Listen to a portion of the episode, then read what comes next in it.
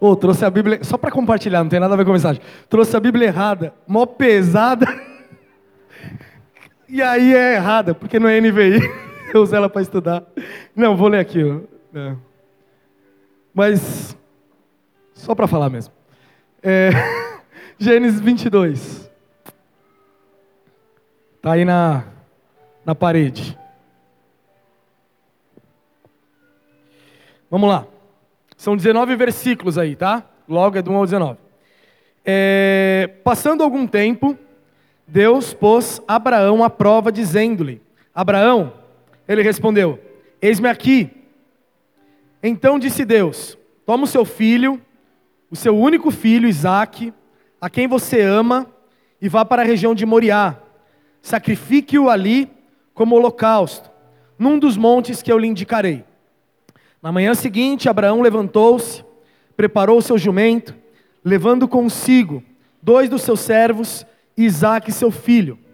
Depois de cortar a lenha para o holocausto, partiu em direção ao lugar que Deus lhe havia indicado.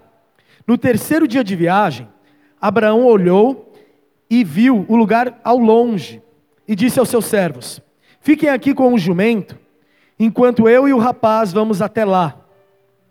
Depois de adorar, voltaremos. Abraão pegou a lenha para o holocausto e a colocou nos ombros do seu filho Isaque. E ele mesmo levou as brasas para o fogo e a faca. E caminhando os dois juntos, Isaque disse ao seu pai: Meu pai, sim, meu filho, respondeu Abraão.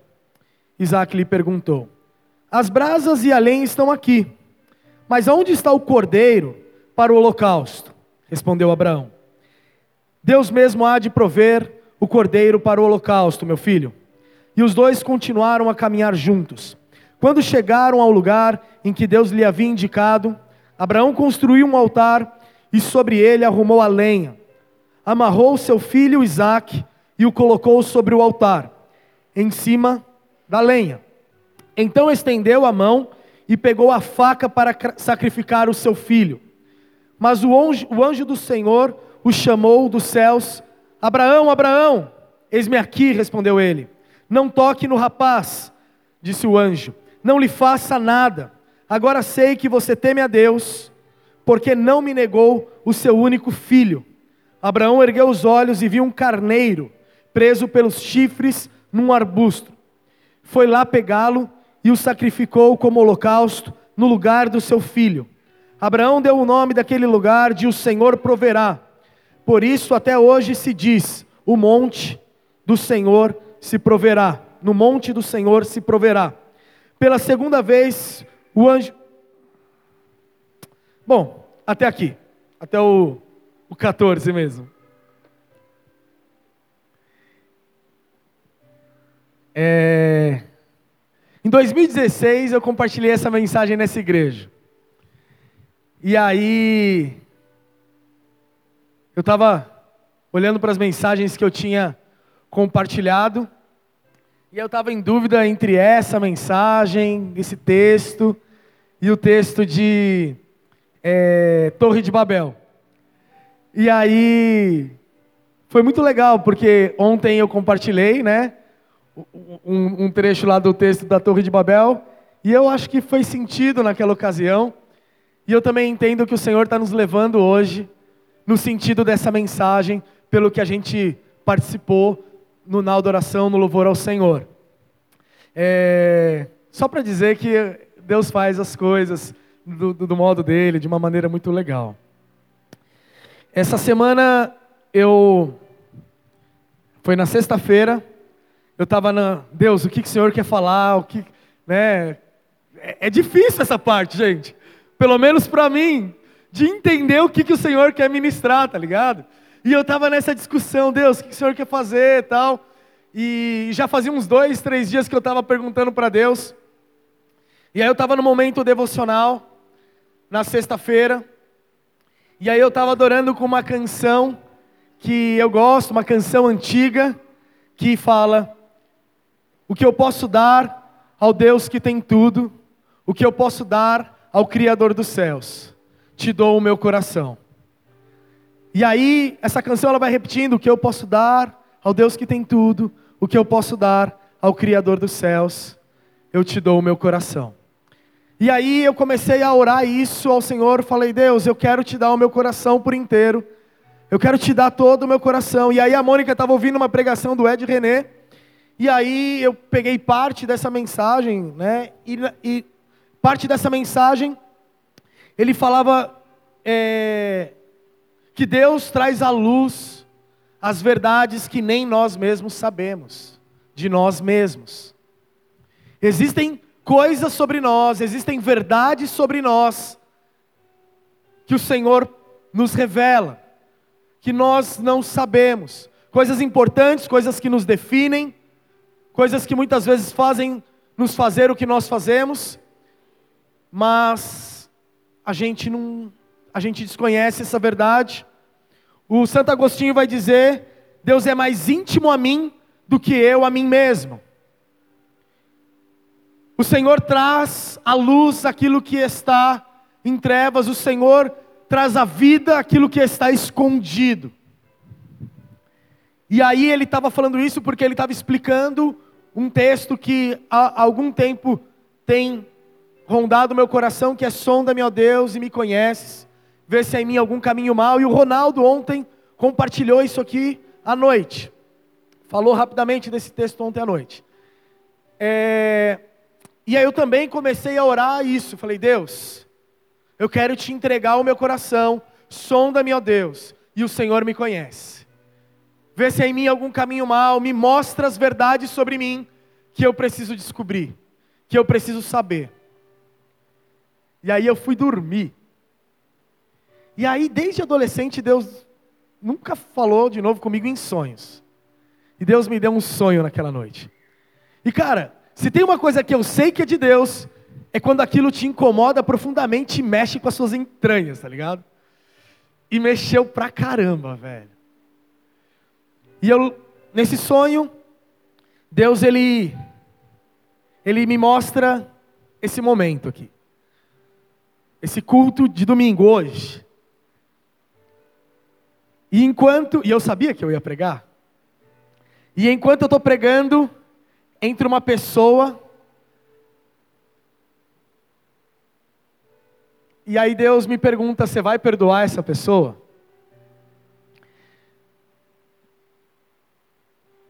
Essa pessoa machucou a Débora, eu perguntei para ela se eu podia falar isso.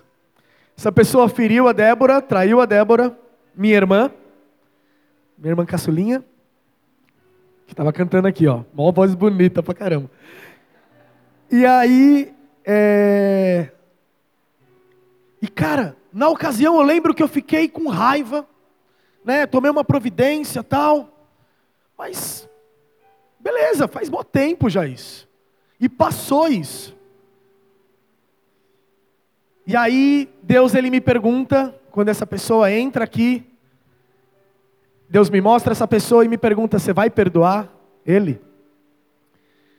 E aí eu me lembro do sentimento, das minhas emoções nesse sonho, porque eu começo a, a resistir a Deus no sonho, no sentido que eu não, que eu não, não quero, que tipo, meu, aquilo, aquele negócio é ruim, é duro.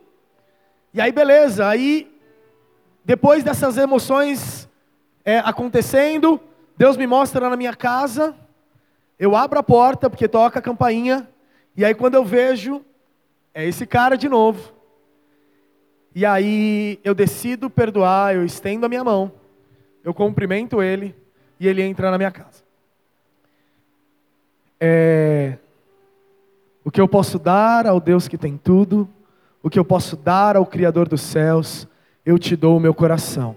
Sonda-me, ó Deus, me conhece, vê se há em mim algum caminho mal. Revela as verdades que estão ocultas a mim sobre mim mesmo.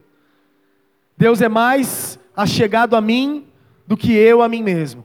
Foi o que orei ao Senhor e foi como Deus me conduziu para uma entrega que eu tinha que fazer. Essa foi uma entrega que o Senhor me conduziu nessa mensagem. E cara, toda essa mensagem foi construída em cima do que eu estou vivendo com Deus. Então, é, eu quero te perguntar daqui a pouco e eu quero que você possa ir perguntando para Deus: qual é a sua entrega? Aonde está o seu coração, aí está o seu tesouro. O que, que você tem para entregar para o Senhor nessa manhã? Daqui a pouco, eu quero te perguntar isso. Eu quero falar de três perspectivas a respeito desse texto: a perspectiva de Deus, a perspectiva de Abraão e a perspectiva de Isaac. E aí eu começo na perspectiva de Deus sendo essa história que a gente leu uma história de amor. E aí de repente você me pergunta, Joe, mas como assim uma história de amor? Porque talvez o que eu consiga ver aqui é um Deus hipócrita e um Deus sádico que pede para um homem que ama muito o seu filho e ele mesmo fala. Deus fala: vai lá e pega o filho que você ama. Que pede para ele fazer uma coisa que ele não tinha feito. Deus não tinha feito isso. E aí então você está me dizendo que é uma história de amor, vai lá e pega, fala para o homem pegar o seu filho e matar o seu filho, isso é hipócrita. Fala para um homem matar aquilo que ele ama, isso é sádico. Não é história de amor. Então, na verdade, Deus entrega o seu filho antes de pedir isso para Isaac. Quando a gente vê em Apocalipse 13, 8 e 1 Pedro 1, versículo 19 e 20, a gente vai ver que o Cordeiro foi entregue antes da fundação do mundo, a saber, Cristo. E em 1 Pedro vai dizer que ele nos, isso foi, nos foi revelado agora, obviamente há dois mil anos atrás. Então o que foi entregue na eternidade e quando a gente fala de eternidade, a gente não está dimensionando o tempo, é a eternidade está fora do tempo. Quando a gente fala de eternidade, a gente não está falando da forma que a gente vê o tempo numa linha cronológica. Então, quando Deus fala que algo aconteceu, isso aconteceu já, mas nos foi revelado no tempo, na linha cronológica, na forma que a gente vê há dois mil anos atrás. Então, quando Deus pede isso, Ele não está sendo hipócrita, porque ele já tinha entregue o seu filho. E ele não está sendo sádico, porque é escondido um propósito nisso tudo, que depois é revelado na própria história. A gente já chega lá. Então é uma história de amor, porque Isaac é um tipo de Cristo. É uma história de amor, então, porque Cristo Deus fala que Deus amou o mundo inteiro e entrega o seu único filho. O filho a quem ama muito, para que todo aquele que nele crê não perecesse, mas tivesse a vida eterna. Isaac, ele é um tipo de Cristo. E aí a gente vai ver nessa história do capítulo 22, que é um capítulo messiânico, a gente vai ver várias coincidências, várias coisas que acontecem com Isaac, que acontecem com Cristo. O que a gente está vendo então aqui é Deus marcando a história e marcando as futuras gerações que viriam então de Abraão com uma profecia do que haveria de acontecer com o filho de Deus e de como o filho de Deus salvaria aos pecadores. Mas eu quero citar algumas dessas dessas coincidências, eu quero citar algumas dessas semelhanças. Primeiro é o ventre fechado. Sara tinha o ventre fechado porque ela era estéril. Maria porque ela era virgem, então nenhuma das duas podiam dar filhos. Os dois recebem um nome antes de nascer. No capítulo 17, Abraão ouve de Deus que ele teria um filho que se chamaria Isaac. E assim também o nome de Cristo é predito. A descendência é chamada descendência de Abraão, Isaac e Jacó até nesse momento Abraão e Isaac, e nós somos a descendência de Cristo. Então, aquele, naquele tempo eram conhecidos como os filhos de Abraão, Isaac e Jacó, e nós somos conhecidos como os cristãos, como aqueles que fazem, que são a descendência de Cristo. No propósito também há semelhança, porque de Abraão havia, para Abraão havia sido dito que do filho dele todas as nações seriam benditas.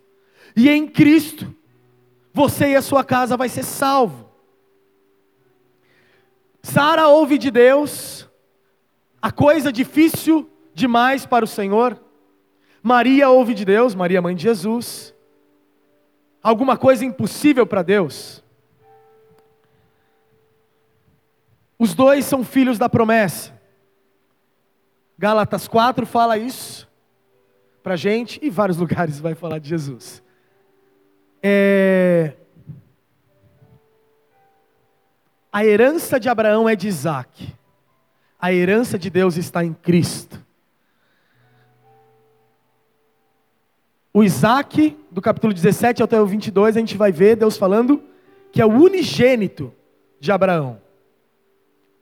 Como Deus é o unigênito, como Cristo é o unigênito de Deus.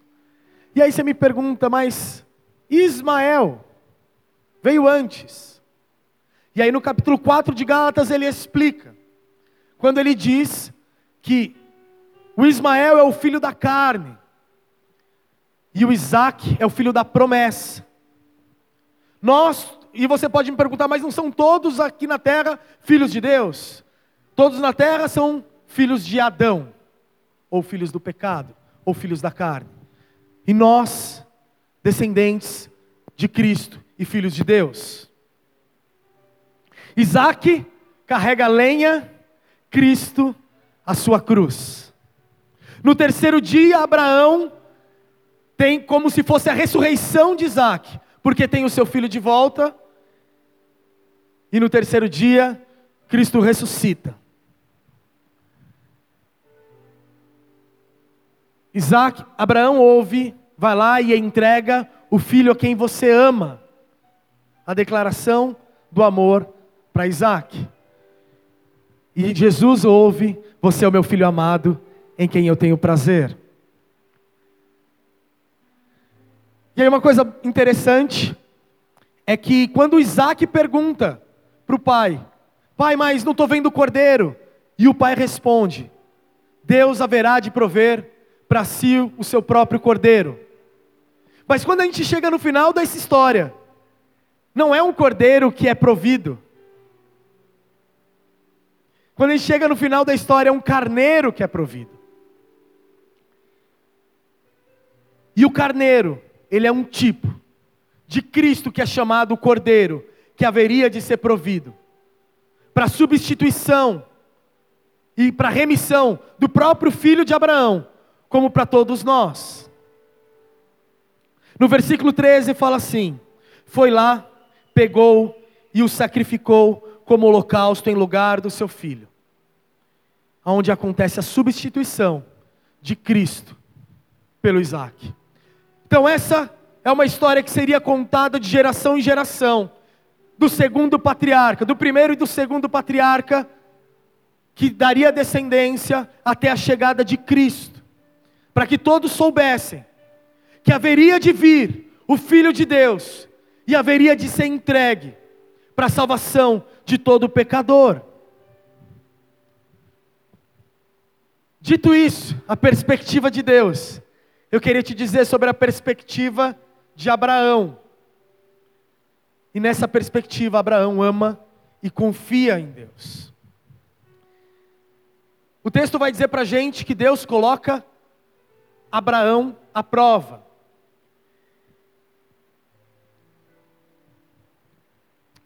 E aí eu entendo Deus fazendo uma pergunta: Abraão, será que você me ama mais do que tudo? Será que você me ama mais do que o seu próprio filho? E eu entendo que, ainda que amar a Deus seja, ainda que amar o nosso filho seja legítimo, por vezes, o Senhor vai nos perguntar: Ainda que coisas que nós amemos seja legítimo. Deus vai nos perguntar: eu estou em primeiro lugar? A gente está cumprindo o primeiro mandamento, que é amar a Deus sobre todas as coisas. Existem coisas no nosso coração que estão ocupando o primeiro lugar. A gente tem amado alguma coisa mais do que o próprio Deus. E eu entendo que o Senhor, Ele, quando a gente ora, Senhor, sonda-me, me conhece, vê se há em mim algum caminho mal. O Senhor, Ele nos leva e Ele começa a passar uma lupa sobre o nosso coração. E eu acredito que o Senhor vai compartilhar isso conosco. Então, quando o Senhor Ele nos coloca à prova, quando o Senhor nos coloca é, diante de qualquer situação, que nós possamos apresentar os nossos corações a Deus e falar: Deus, o Senhor me sonda, o Senhor me conhece, perscuta o meu coração, analisa o meu coração, verifica se há em mim algum caminho mal, revela a mim se existem coisas que eu não sei sobre mim mesmo. E aí, em segundo lugar, ele fala: vai lá e toma o filho a quem você ama. Cara, quando eu falei sobre isso, há quatro anos atrás, eu não tinha um filho. E agora eu tenho, sabe? Cara, eu não consigo imaginar isso. Uma que eu não consigo imaginar a Mônica nisso. Eu chegar, eu chegar para a Mônica e falar: tô indo lá sacrificar o Matias. Ela não me deixa nem sair com ele sem colocar chapéu, touca, tá ligado? Mas beleza, vamos supor que eu não fale isso. E aí depois ele não é sacrificado e ele volta para a mãe e fala: Mãe, o pai queria me sacrificar. Lascou. Mas, cara, eu olho para o Matias e, cara, não dá, velho. Cara, não dá. E uma coisa que eu tenho experimentado é que tipo é um amor crescente.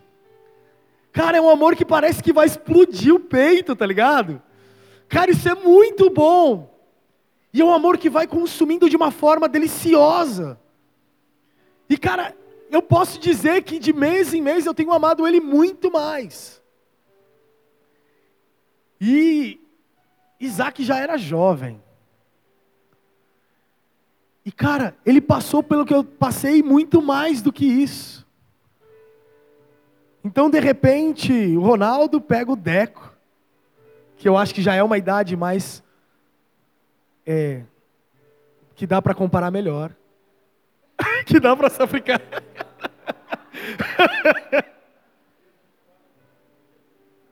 e cara, eu acho que um pai de um jovem ama muito mais um filho do que eu amo Matias. Porque não é possível. Parece que nunca mais vai acabar esse negócio crescente.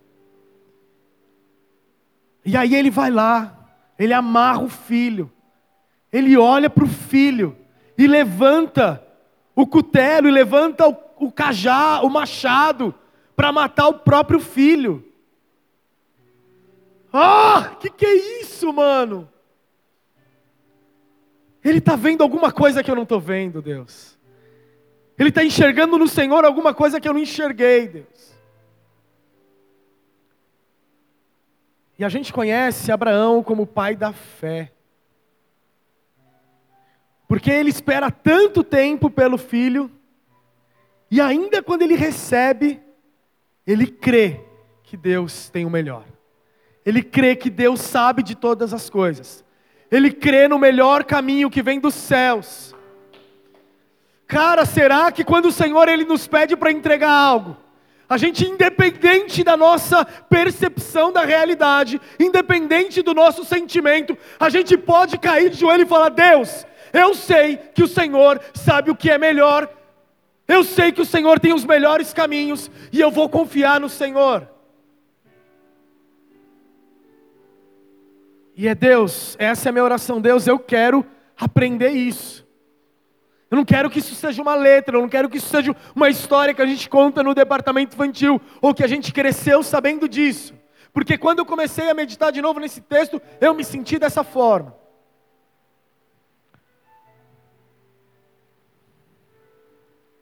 E aí eu me lembro do Mike Davis pregando há muito tempo para gente que sacrificar é melhor do que, que obedecer é melhor do que, do que sacrificar.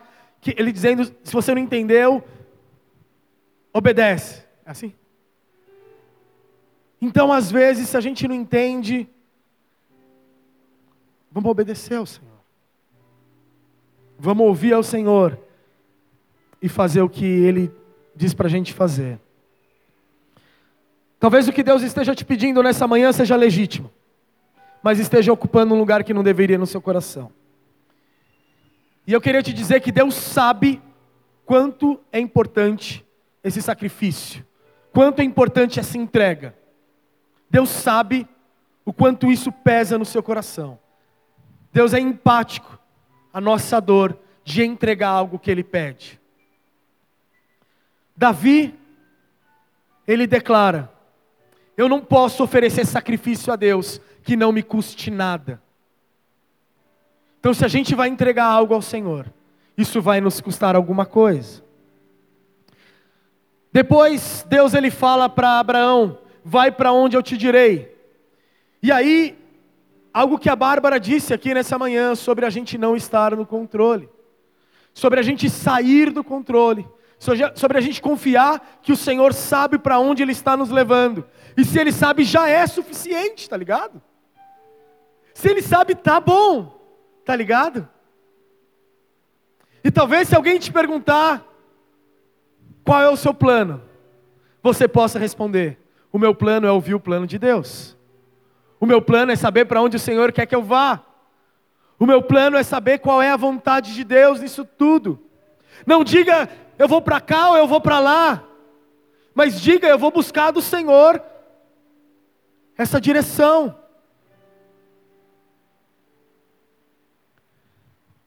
E aí Abraão diz o texto que ele vai adorar. E um, um versículo antes ele pre se prepara para adorar e ele pega a lenha e ele pega o sacrifício que é o filho dele. E é assim que ele prepara o coração dele para adorar. E aí eu queria te fazer uma pergunta: como você tem preparado o seu coração para adorar ao Senhor? Como que você tem se preparado para adorar ao Senhor? Como que você tem entendido o que é se apresentar diante da presença de Deus? Por acaso se apresentar diante do Senhor e adorar ao Senhor é como se apresentar diante de qualquer um de nós? Não! A resposta é não. Porque ele se prepara com a lenha e com o sacrifício. Me lembrei de uma música que a gente já até cantou aqui, que o texto dessa música fala: Você dá o fogo e eu dou o sacrifício. Vem me encher, Deus. Você libera do teu espírito e eu me abro. Vem me encher, Deus. Então, existe um sacrifício que a gente apresenta diante de Deus a cada momento que a gente adora a Deus. A cada momento que a gente se apresenta de Deus em adoração, a Deus em adoração, a gente deixa alguma coisa no altar, sabe? A gente vem com alguma coisa para deixar no altar. E nessa mesma medida ele derrama sobre nós. Lembrando de uma lei da física que dois corpos não ocupam o mesmo lugar no espaço, não dá para a gente cantar o Senhor vem me encher, não dá para a gente orar ao Senhor Deus eu quero mais de Ti, se a gente não deixar nada no altar. Então há uma preparação para a gente se apresentar diante de Deus e para a gente adorar o Senhor. E essa preparação é a gente clamar ao Senhor, Deus me sonda e me conhece, vê se há em mim algum caminho mal, o que que eu posso te apresentar junto com o meu coração. O que eu posso dar ao Deus que tem tudo? O que eu posso dar ao Criador dos céus? Eu te dou o meu coração. E eu não, e eu me nego a oferecer alguma coisa a Deus que não esteja me custando algo. Esse é o padrão bíblico de se apresentar diante de Deus. Esse é o padrão bíblico de adoração. E eu quero te convidar a você vir para esse lugar comigo nessa manhã. E eu quero daqui a pouco te perguntar o que, que você vai entregar ao Senhor nessa manhã. Se prepara para adorar a Deus, oferecendo algo ao Senhor. Terceira e última perspectiva é a de Isaac. E a perspectiva de Isaac é o sacrifício sou eu. Como eu disse, não sei vocês, mas quando eu li esse texto, eu pensava que Isaac era uma criancinha, um bebê, porque eu não tinha prestado muita atenção no texto. Mas era um jovem. E além da decisão de Abraão, tem a decisão de Isaac. Isaac nessa altura era mais forte do que Abraão. Abraão era um velhinho. Se Isaac desse um empurrão, ele caía. Além da decisão de, do pai, teve a decisão de Cristo de se entregar naquela cruz. O sacrifício ele é voluntário. Deus não vai te sacrificar. Deus ele vai dizer: "Vamos junto para o altar". Assim como ele deixa os servos, ele deixa o jumento e eles caminham juntos para o lugar do sacrifício.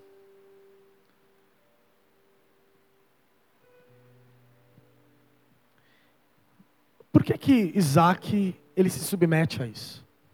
Por que que Isaac ele aceita isso? Deus estava falando com Abraão, saca? Deus não estava falando com ele. Ele não tem toda a figura. Quando ele pergunta para o pai, ele achava que já tinha alguma coisa que não estava no lugar. Está faltando alguma coisa aqui, pai.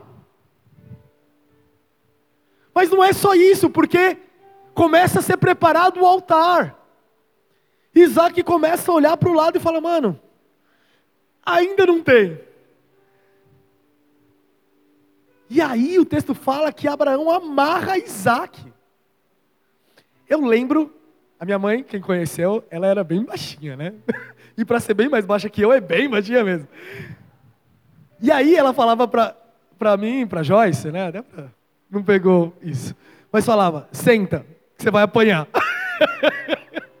Mandava a gente sentar para apanhar, que desaforo. Mas a gente sentava, tá ligado? E eu imagino uma cena mais ou menos assim. Abraão chegando para Isaac e falando: Isaac, eu vou te amarrar agora.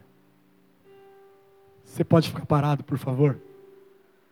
E aí ele começa a amarrar Isaac. Cara, eu fico imaginando o que está na cabeça do Isaac, tipo, pai. Tipo, sou eu? Sou eu que vou ser sacrificado?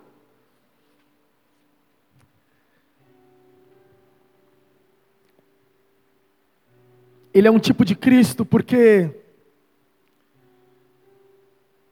ele vai como uma ovelha muda para o matadouro. Cara, e eu acho que às vezes a gente fica esperneando demais, saca? Deus fala pra gente, tem um sacrifício para ser feito, tem uma entrega para ser apresentada diante do meu altar, filho. E vem entregar isso, filho. E a gente se vê esperneando, e a gente se vê procurando argumentos, e a gente se vê procurando desculpas para se manter na mesma posição, para se manter na mesma convicção. Talvez os nossos argumentos, talvez a gente fica. Deus vai parar de falar, Deus vai parar de, de pedir isso para a gente. Talvez os nossos ouvidos só se taparam, porque o Senhor tem nos pedido há tanto tempo, e isso eu estou falando numa questão individual agora. É você e Deus. Tem entregas que são entre você e Deus aí. E você está esperneando ou você está quieto. Como Isaac ficou sendo amarrado. Isaac confia no amor do pai dele.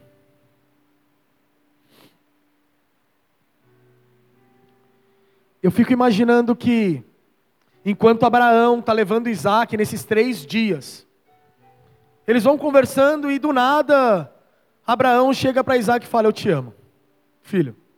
Você sabe que eu te amo? Eu fico imaginando Isaac perguntando: Pai, mas aonde, para onde que a gente vai mesmo? Filho, eu ainda não sei. Mas eu quero que você saiba que eu te amo, ainda que eu não saiba disso. E aí de repente Isaac pergunta: Filho, cadê, eh, pai, cadê o, o cordeiro para ser sacrificado? Filho, Deus vai prover para si um sacrifício. Mas eu queria que você soubesse que eu te amo. Isaac está sendo amarrado e eu vejo, eu consigo ver Abraão declarando para Isaac: Filho, ainda que você não entenda, eu te amo. Filho, ainda que você não entenda, eu te amo. De graça eu fico falando isso para o meu filho. De graça ele não consegue falar nada para mim, eu fico olhando para ele, eu, eu olho para os olhos dele, eu falo, como eu te amo. Cara, e se eu te amo assim, Deus te ama muito mais, Matias. Deus te ama muito mais do que eu te amo, mas eu te amo. E eu começo a cantar canções, desde que ele nasceu, já falei isso aqui. Eu começo a cantar canções para o meu filho. Eu começo a declarar o meu amor pro, pro, pelo meu filho e eu continuo declarando, falando: Deus te ama. O nosso Pai te ama, filho. Isso é muito louco. E eu imagino que Isaac soubesse disso. E eu imagino, e eu entendo que Jesus sabia disso. Que Jesus sabia, tinha essa convicção enquanto ele caminhava para a cruz. Ele sabia disso. E ele se contentou no amor de Deus. Ele se contentou em saber do amor de Deus. E eu quero te fazer uma pergunta. O amor de Deus é suficiente para você? O amor de Deus, ele tem sido e ele é suficiente para você. Você tem ouvido dizer que Ele te ama? Você tem ouvido, você tem lido, você tem orado e Ele testificado no seu coração por muitas vezes que Ele te ama. Você está aqui nessa manhã e eu acredito, olhando para todo mundo aqui, você está aqui numa convicção que você é salvo. E se você foi salvo, você foi salvo porque Ele te amou. Você sabe disso, que Ele te ama, e que Ele te ama mais do que tudo, mais do que qualquer pai ou mãe poderia te amar, mais do que qualquer esposa ou filho poderia te amar. Ele te ama. E a minha pergunta é: isso é suficiente para você? Isso tem sido suficiente e isso vai ser suficiente para o resto da sua vida. Saber e ouvir que Ele te ama.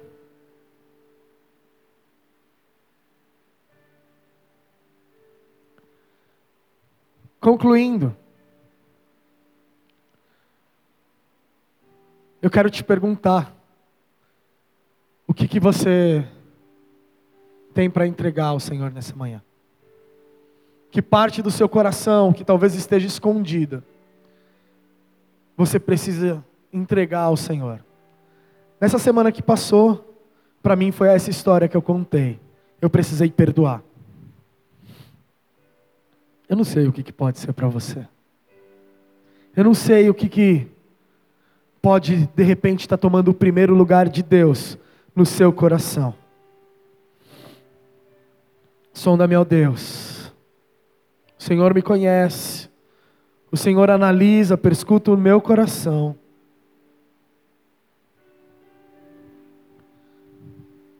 Você pode hoje pegar isso e entregar no altar diante de Deus. Você pode sair do controle e declarar: Eu não tenho plano. O meu plano é ouvir qual é o plano de Deus. Você pode hoje pegar lenha, você pode hoje pegar o sacrifício, de uma forma a se preparar a oferecer algo que te custe alguma coisa. Você pode hoje cantar ao Senhor Deus, vem me encher. Porque nessa manhã eu me esvazio de mim mesmo. Porque nessa manhã eu deposito algo no altar.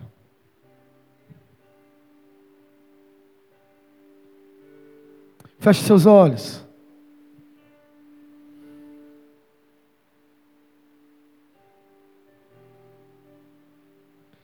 Em último lugar, eu quero que você saiba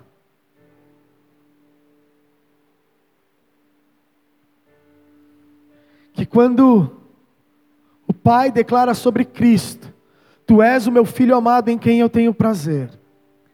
Ele declara sobre os filhos de Cristo, sobre os filhos de Deus, sobre os descendentes de Cristo. Tu és o meu filho amado em quem eu tenho prazer. Você pode ouvir isso do Senhor nessa noite, nessa manhã. Você é o meu filho amado. E eu tenho prazer em você. Tu és o meu filho amado. E eu tenho prazer em você. Deus, eu quero declarar que o meu coração é teu. Deus, eu quero declarar que eu não sei o que eu te oferecer. O que, que eu posso dar ao Deus que tem tudo, o que eu posso dar ao Criador dos céus. Deus, eu quero te dar a minha adoração. Deus, eu quero te dar o meu coração. Deus, eu quero te oferecer aquilo que o Senhor me pedir.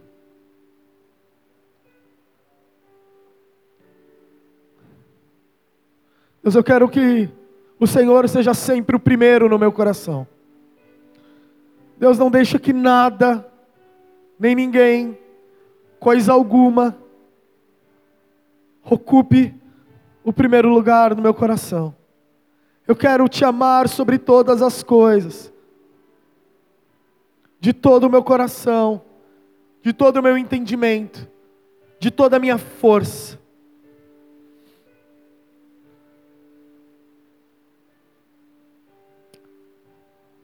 Deus, eu quero me colocar no altar, sem espernear, sem reagir,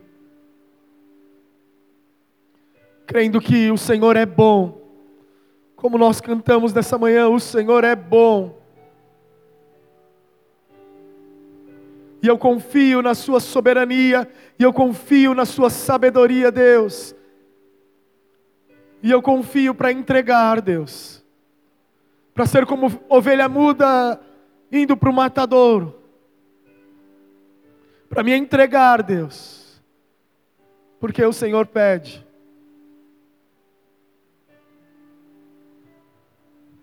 Toma nessa manhã os nossos corações. Toma nessa manhã os nossos corações nas tuas mãos, Jesus.